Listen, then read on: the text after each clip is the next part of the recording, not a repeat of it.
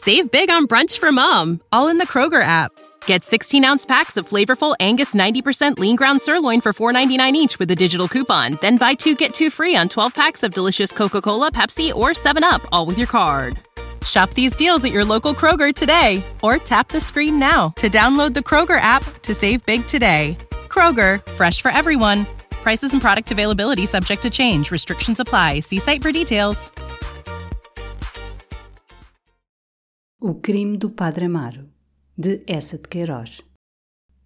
Capítulo 6 Logo desde os primeiros dias, envolvido suavemente em comodidades, Amar sentiu-se feliz.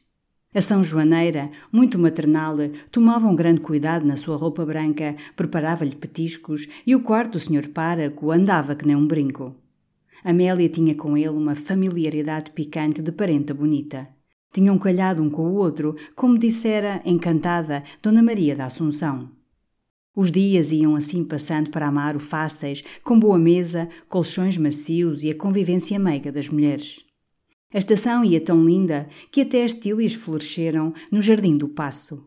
Quase milagre, disse-se. O Sr. Chantre, contemplando-as todas as manhãs da janela do seu quarto, em robe de chambre, citava versos das éclogas.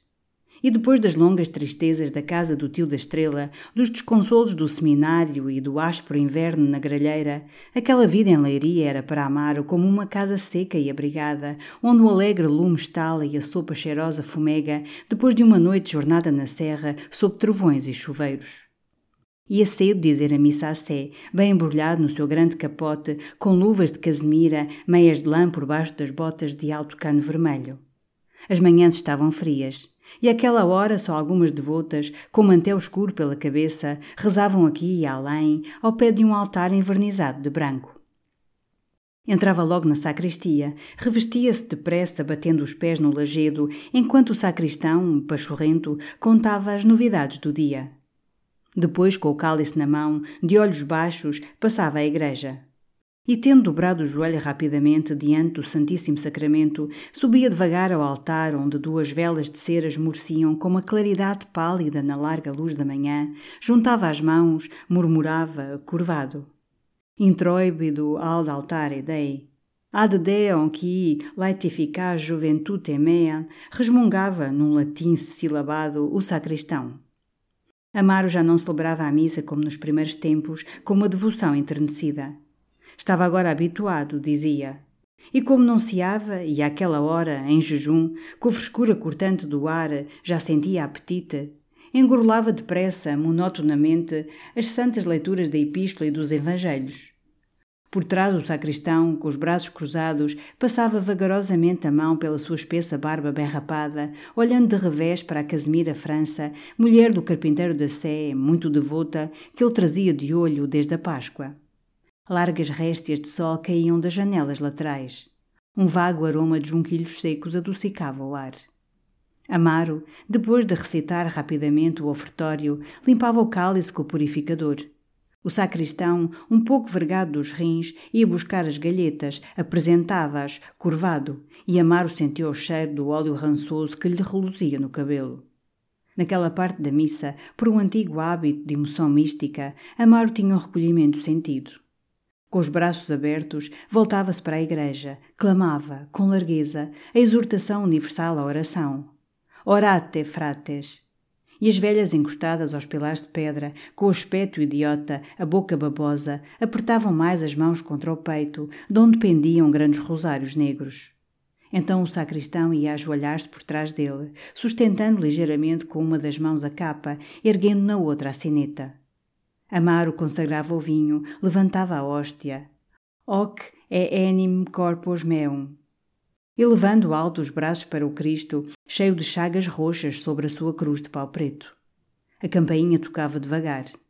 As mãos batiam concavamente nos peitos. E no silêncio sentiam-se os carros de bois rolando, com solavancos, sobre o largo lajeado da Sé, à volta do mercado. Ite dizia Amaro, enfim. Deu graças, respondia o sacristão, respirando alto, com o alívio da obrigação finda. E quando, depois de ter beijado o altar, Amaro vinha do alto dos degraus dar a bênção, era já pensando na alegria do almoço, na clara sala de jantar da São Joaneira e nas boas torradas. Àquela hora já Amélia esperava com o cabelo caído sobre o penteador, tendo na pele fresca um bom cheiro de sabão de amêndoas. Pelo meio do dia, ordinariamente, Amar subia à sala de jantar onde a São Joaneira e Amélia costuravam. Estava aborrecido lá embaixo, vinha um bocado para o cavaco, dizia. A São Joaneira, numa cadeira pequena, ao pé da janela, com o gato aninhado na roda do vestido de merino, cozia de luneta na ponta do nariz. Amélia, junto da mesa, trabalhava com o cesto da costura ao lado. A cabeça inclinada sobre o trabalho mostrava a sua risca fina, nítida, um pouco afogada na abundância do cabelo. Os seus grandes brincos de ouro, em forma de pingos de cera, oscilavam, faziam tremer e crescer sobre a finura do pescoço uma pequenina sombra. As olheiras leves cor de bistres batiam-se delicadamente sobre a pele de um trigueiro mimoso que um sangue forte avivantava. E o seu peito cheio respirava devagar. Às vezes, cravando a agulha na fazenda, espreguiçava-se devagarinho, sorria cansada. Então Amaro gracejava.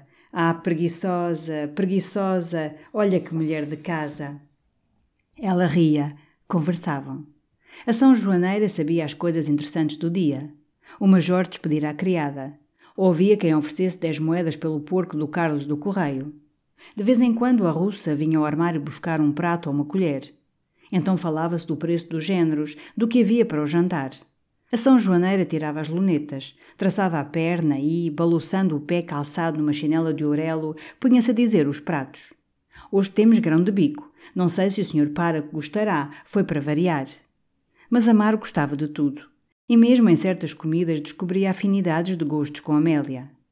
Depois, animando-se, bolia-lhe no cesto da costura. Um dia encontraram uma carta. Perguntou-lhe pelo derriço. Ela respondeu, picando vivamente o pesponto: Ai, a mim ninguém me quer, senhor páraco. Não é tanto assim, acudiu ele. Mas suspendeu-se, muito vermelho, afetando tossir. Amélia às vezes fazia-se muito familiar. Um dia mesmo pediu-lhe para sustentar nas mãos uma miadinha de retrós que ela ia do bar. Deixe falar, senhor páraco, exclamou a São Joaneira. Ora, a toliça, isto, em se lhe dando confiança.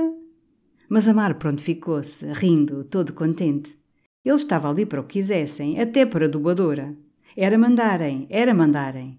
E as duas mulheres riam, de um riso cálido, elevadas naquelas maneiras do senhor páraco que até tocavam o coração. Às vezes Amélia pousava a costura e tomava o gato no colo.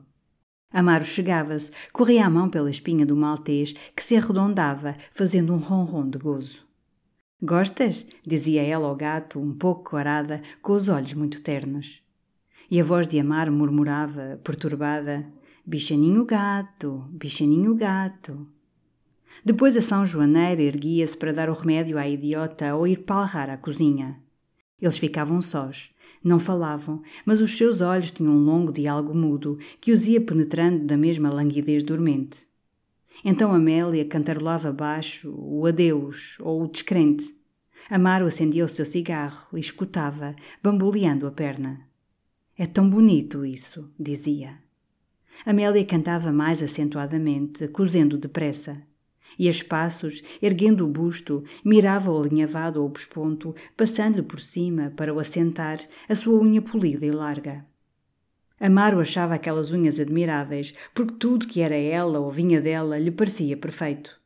Gostava da cor dos seus vestidos, do seu andar, do modo de passar os dedos pelos cabelos, e olhava até com ternura para as saias brancas que ela punha a secar à janela do seu quarto, enfiadas numa cana. Nunca estivera assim na intimidade de uma mulher. Quando percebia a porta do quarto dela entreaberta, ia resvalar para dentro olhares golosos, como para perspectivas de um paraíso um saiote pendurado, uma meia estendida, uma liga que ficara sobre o baú, eram como revelações da sua nudez que lhe faziam cerrar os dentes todo pálido. E não se saciava de a ver falar, rir, andar com as saias muito engomadas que batiam as ombreiras das portas estreitas. Ao pé dela, muito fraco, muito langaroso, não lhe lembrava que era padre. O sacerdócio, Deus, a sé, o pecado ficavam embaixo, longe. Via-os muitos batidos do alto do seu enlevo, como de um monte se vêem as casas desaparecer no nevoeiro dos vales. E só pensava então na doçura infinita de lhe dar um beijo na brancura do pescoço ou mordicar-lhe a orelhinha. Às vezes revoltava-se contra estes desfalecimentos, batia o pé. Que diabo! É necessário ter juízo, é necessário ser homem. Descia, ia folhear o seu breviário. Mas a voz de Amélia falava em cima, o tic-tic das suas botinas batia ao soalho. Adeus! A devoção caía como uma vela a que faltou vento. As boas resoluções fugiam, e lá voltavam as tentações em bando a apoderar-se do seu cérebro, frementes, arrulhando, roçando-se umas pelas outras como um bando de pombas que recolhem ao pombal. Ficava todo subjugado, sofria. E lamentava então a sua liberdade perdida.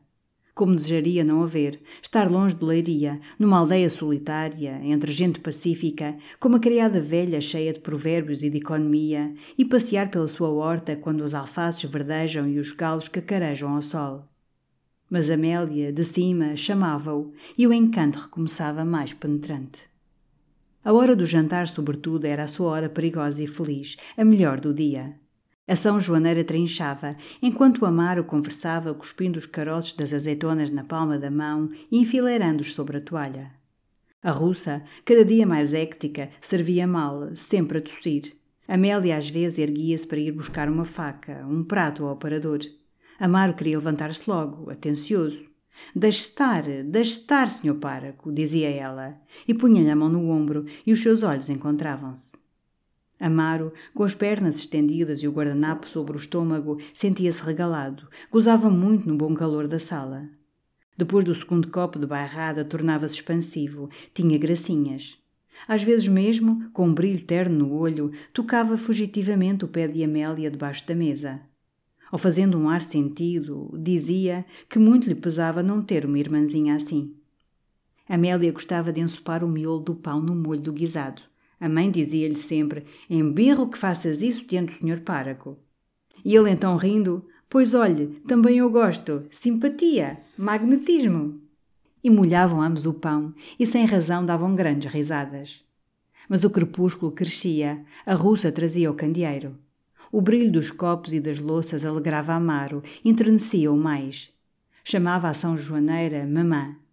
Amélia sorria, de olhos baixos, trincando com a ponta dos dentes cascas de tangerina. Daí a pouco vinha o café. E o padre Amaro ficava muito tempo partindo nozes com as costas da faca e quebrando a cinza do cigarro na borda do pires.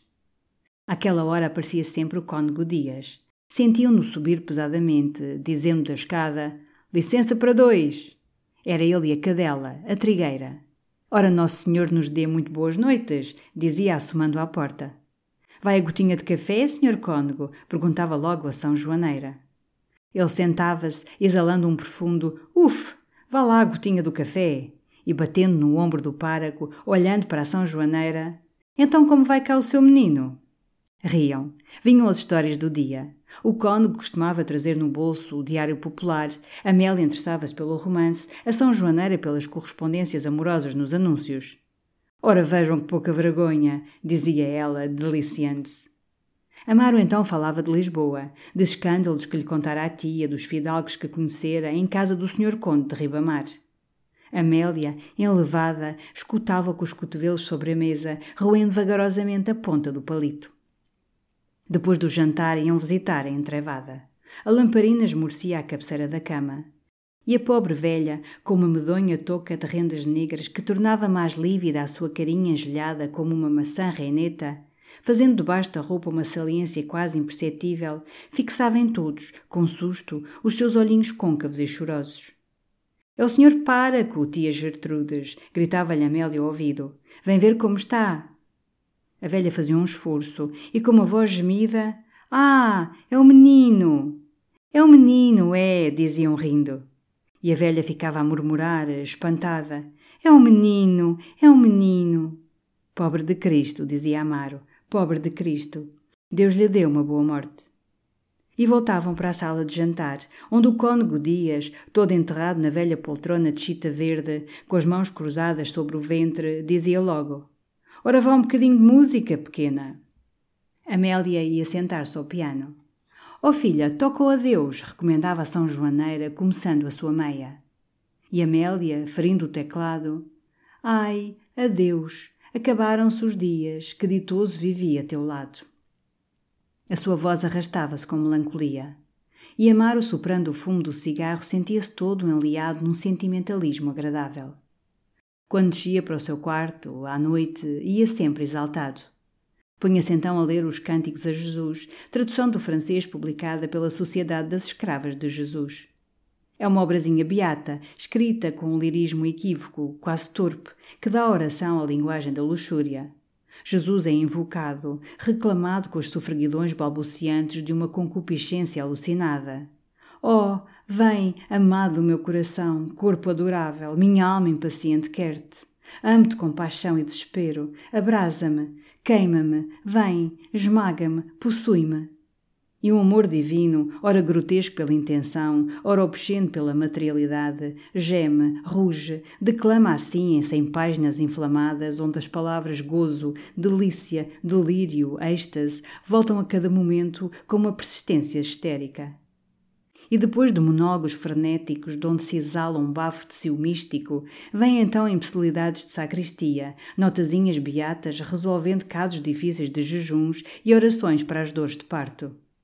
Um bispo aprovou aquele livrinho bem impresso. As educandas leem-no no convento. É beato e excitante. Tem as eloquências do erotismo, todas as pieguices da devoção. Encaderna-se em marroquim e dá-se às confessadas. É a cantárida canóniga. Amaro lia até tarde, um pouco perturbado por aqueles períodos sonoros, túmidos de desejo, e no silêncio, por vezes, sentia em cima ranger o leito de Amélia. O livro escorregava-lhe das mãos, encostava a cabeça às costas da poltrona, cerrava os olhos e parecia-lhe vê-la em colete diante do tocador desfazendo as tranças. Ou, curvada, desapertando as ligas e o decote da sua camisa entreaberta descobria os dois seios muito brancos. Erguia-se, cerrando os dentes, com uma decisão brutal de a possuir. Começara então a recomendar-lhe a leitura dos cânticos a Jesus. Verá, é muito bonito, de muita devoção, disse ele, deixando-lhe o livrinho uma noite no cesto da costura. Ao outro dia, ao almoço, Amélia estava pálida, com as olheiras até ao meio da face. Queixou-se de insônia, de palpitações. E então, gostou dos cânticos? Muito, orações lindas, respondeu. Durante todo esse dia não ergueu os olhos para Amaro. Parecia triste, e sem razão, às vezes, o rosto abrasava-se-lhe de sangue. Os piores momentos para Amaro eram as segundas e quartas-feiras, quando João Eduardo vinha passar as noites em família. Até às nove horas o que não saía do quarto. E quando subia para o chá, desesperava-se de ver o escrevente embrulhado no seu chale-manta, sentado junto de Amélia. Ai, o que estes dois têm para ir para a rato, senhor páraco, dizia a São Joaneira. Amaro tinha um sorriso lívido, partindo devagar a sua torrada, com os olhos fitos na chávena. Amélia, na presença de João Eduardo, agora, não tinha com o páraco a mesma familiaridade alegre, mal levantava os olhos da costura. O escrevente, calado, chupava o cigarro. E havia grandes silêncios em que se sentia o vento uivar encanado na rua. Olha quem andar agora nas águas do mar, dizia a São Joaneira, fazendo devagar a sua meia. Safa, acrescentava João Eduardo. As suas palavras, os seus modos irritavam o padre Amaro. Detestava-o pela sua pouca devoção, pelo seu bonito bigode preto. E diante dele sentia-se mais enliado no seu acanhamento de padre. Toca alguma coisa, filha, dizia a São Joaneira. Estou tão cansada, respondia a Amélia, apoiando-se nas costas da cadeira com um suspirozinho de fadiga. A São Joaneira, então, que não gostava de ver gente mona, propunha uma bisca de três. E o padre Amaro, tomando o seu candeeiro de latão, descia para o quarto, muito infeliz. Nessas noites quase detestava Amélia. Achava-a casmurra. A intimidade do escrevente na casa parecia-lhe escandalosa. Decidia mesmo falar à São Joaneira, dizer-lhe que aquele namoro de portas adentro não podia ser agradável a Deus. Depois, mais razoável, resolvia esquecê-la. Pensava mesmo em sair da casa, da paróquia. Representava-se então Amélia com a sua coroa de flores de laranjeira e João Eduardo, muito vermelho, de casaca, voltando da sé, casados. Via a cama de noivado com os seus lençóis de renda. E todas as provas, as certezas do amor dada pelo idiota do escrevente, cravavam-se-lhe no peito como punhais. Pois que casem e que os leve o diabo. Odiava-a então. fechava violentamente a porta à chave como para impedir que lhe penetrassem no quarto o rumor da sua voz ou o frufru das suas saias. Mas daí a pouco, como todas as noites, escutava com o coração aos saltos, imóvel e ansioso, os ruídos que ela fazia em cima ao despir-se, parrando ainda com a mãe. Um dia Amaro jantara em casa da senhora Dona Maria da Assunção. Fora depois passear pela estrada dos Marrazes e, à volta, ao fim da tarde, encontrou, ao entrar em casa, a porta da rua aberta.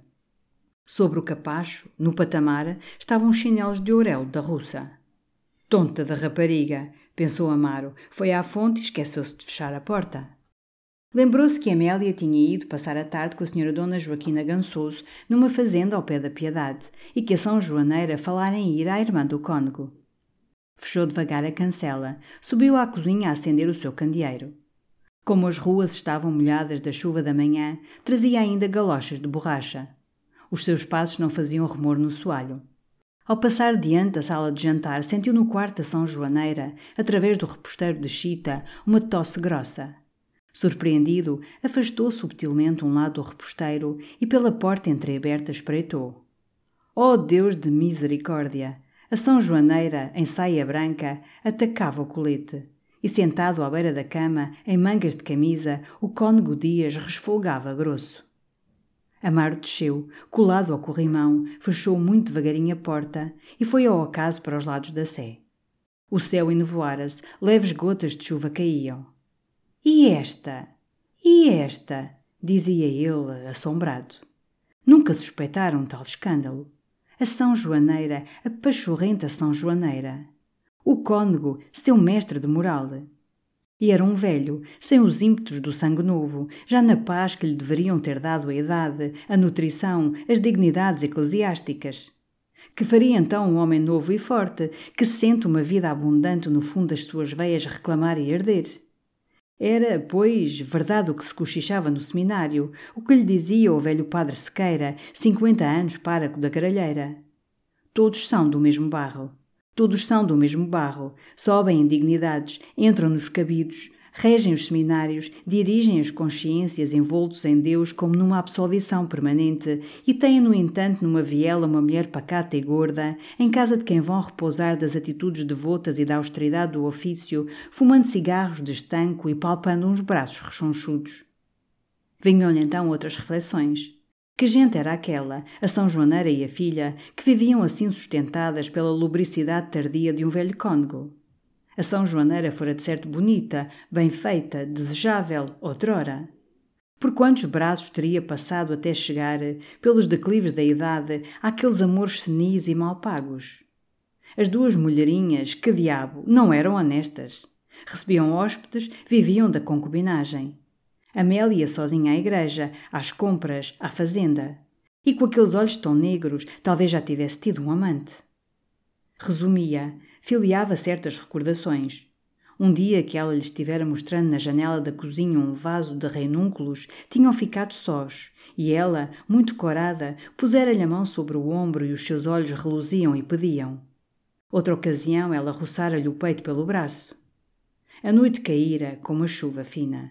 Amar não a sentia, caminhando depressa, cheio de uma só ideia deliciosa que o fazia tremer ser o amante da rapariga, como o cônego era o amante da mãe. Imaginava já a boa vida escandalosa e regalada. Enquanto em cima a grossa São Joaneira beijocasse o seu cônego cheio de dificuldades asmáticas, Amélia desceria ao seu quarto, pé ante pé, apanhando as saias brancas, com um chal sobre os ombros nus. Com que frenesia esperaria! E já não sentia por ela o mesmo amor sentimental, quase doloroso. Agora a ideia muito magana dos dois padres e as duas concubinas, de panelinha, dava àquele homem amarrado pelos votos uma satisfação depravada. Ia aos pulinhos pela rua. Que pechincha da casa! A chuva caía, grossa. Quando entrou havia já luz na sala de jantar. Subiu. Ih, como vem frio! disse-lhe Amélia, sentindo, ao apertar-lhe a mão, a umidade da névoa. Sentada à mesa, costurava com um chal manta pelos ombros. João Eduardo, ao pé, jogava a bisca com a São Joaneira. Amaro sentou-se um pouco embaraçado. A presença do escrevente dera-lhe de repente, sem saber porquê, o duro choque de uma realidade antipática. E todas as esperanças que lhe tinham vindo a dançar uma sarabanda na imaginação encolhiam-se uma a uma, murchavam, vendo ali Amélia ao pé do noivo, curvada sobre uma costura honesta, com o seu escuro vestido afogado junto do candeeiro de família. E tudo em redor lhe aparecia como mais recatado, as paredes com o seu papel de ramagens verdes, o armário cheio de louça luzidia da vista alegre, o simpático e bujudo pote de água, o velho piano mal firme nos seus três pés torneados. O paliteiro tão querido de todos, um cupido rochonchudo com guarda-chuva aberto e eriçado de palitos e aquela tranquila bisca jogada com os dichotes clássicos. Tudo tão decente. Afirmava-se então nas grossas roscas do pescoço da São Joaneira, como para descobrir nelas as marcas das bajocas do cônego. Ah, tu, não há dúvida, és uma barragã clérigo. Mas Amélia, com aquelas longas pestanas descidas, o beiço tão fresco, Ignorava de certo as libertinagens da mãe, ou, experiente, estava bem resolvida a estabelecer-se solidamente na segurança de um amor legal. E Amaro, da sombra, examinava longamente como para se certificar, na placidez do seu rosto, da virgindade do seu passado. Cansadinho, senhor páraco, hã? disse a São Joaneira. E para João Eduardo, trunfo, faz favor, seu cabeça no ar. O escrevente, namorado, distraía-se. É o senhor a julgar, dizia-lhe a São Joaneira a cada momento. Depois ele esquecia-se de comprar cartas. Ah, menino, menino, dizia ela com a sua voz pachorrenta, que lhe puxo essas orelhas. Amélia ia cozendo com a cabeça baixa. Tinha um pequeno casabeque preto com botões de vidro que lhe disfarçava a forma do seio. E Amaro irritava-se daqueles olhos fixos na costura, daquele casaco amplo escondendo a beleza que mais apetecia nela. E nada a esperar. Nada dela lhe pertenceria, nem a luz daquelas pupilas, nem a brancura daqueles peitos. Queria casar e guardava tudo para o outro, o idiota, que sorria baboso, julgando paus. Odiou-o então, de um ódio complicado de inveja ao seu bigode negro e ao seu direito de amar. Está incomodado, Sr. Páraco? perguntou Amélia, vendo mexer-se bruscamente na cadeira. Não, disse ele secamente. Ah, fez ela com um leve suspiro, picando rapidamente o pesponto. O escrevente, baralhando as cartas, começara a falar de uma casa que queria alugar. A conversa caiu sobre arranjos domésticos. Traz-me luz! gritou Amaro à russa. Desceu para o seu quarto, desesperado. Pôs a vela sobre a cômoda. O espelho estava de fronte e a sua imagem apareceu-lhe.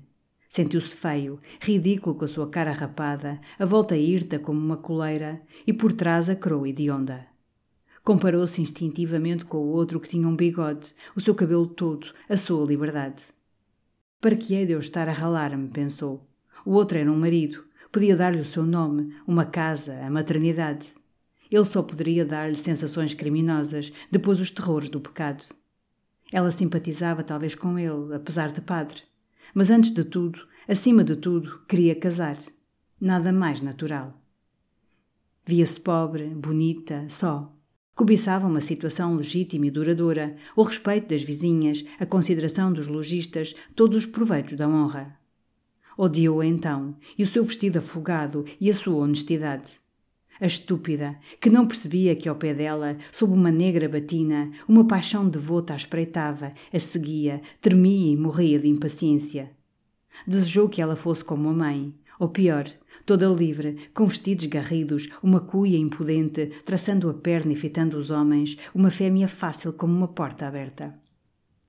Boa, estou a desejar que a rapariga fosse uma desavergonhada, pensou recaindo em si, um pouco envergonhado. Está claro, não podemos pensar em mulheres decentes, temos que reclamar prostitutas. Bonito dogma. Abafava, abriu a janela. O céu estava tenebroso, a chuva cessara. O piar das corujas, na misericórdia, cortava só o silêncio. Entreneceu-se, então, com aquela escuridão, aquela mudez de vila adormecida e sentiu subir outra vez, das profundidades do seu ser, o amor que sentira ao princípio por ela, muito puro, de um sentimentalismo devoto. Via a sua linda cabeça, de uma beleza transfigurada e luminosa, destacar da negrura espessa do ar. E toda a sua alma foi para ela num desfalecimento de adoração, como no culto a Maria e na saudação angélica. Pediu-lhe perdão, ansiosamente, de a ter ofendido. Disse-lhe alto: És uma santa, perdoa. Foi um momento muito doce de renunciamento carnal. E, espantado quase daquelas delicadezas de sensibilidade que descobria subitamente em si, pôs-se a pensar com saudade que, se fosse um homem livre, seria um marido tão bom. Amorável, dedicado, dengueiro, sempre de joelhos, todo de adorações. Como amaria o seu filho, muito pequerruchinho, a puxar-lhe as barbas. À ideia daquelas felicidades inacessíveis, os olhos arrasaram-se de lágrimas. Amaldiçoou, num desespero, a pega da marquesa que o fizera padre e o bispo que o confirmara. Perderam-me, perderam-me, dizia, um pouco desvairado. Sentiu então os passos de João Eduardo que descia e o rumor das saias de Amélia. Correu a espreitar pela fechadura, cravando os dentes no beiço de ciúme. A cancela bateu, Amélia subiu cantarolando baixo. Mas a sensação de amor místico que o penetrara um momento, olhando a noite, passara. E deitou-se, com um desejo furioso dela e dos seus beijos. Save big on brunch for mom, all in the Kroger app. Get 16 ounce packs of flavorful Angus 90% lean ground sirloin for $4.99 each with a digital coupon. Then buy two get two free on 12 packs of delicious Coca Cola, Pepsi, or 7UP, all with your card. Shop these deals at your local Kroger today or tap the screen now to download the Kroger app to save big today. Kroger, fresh for everyone. Prices and product availability subject to change. Restrictions apply. See site for details.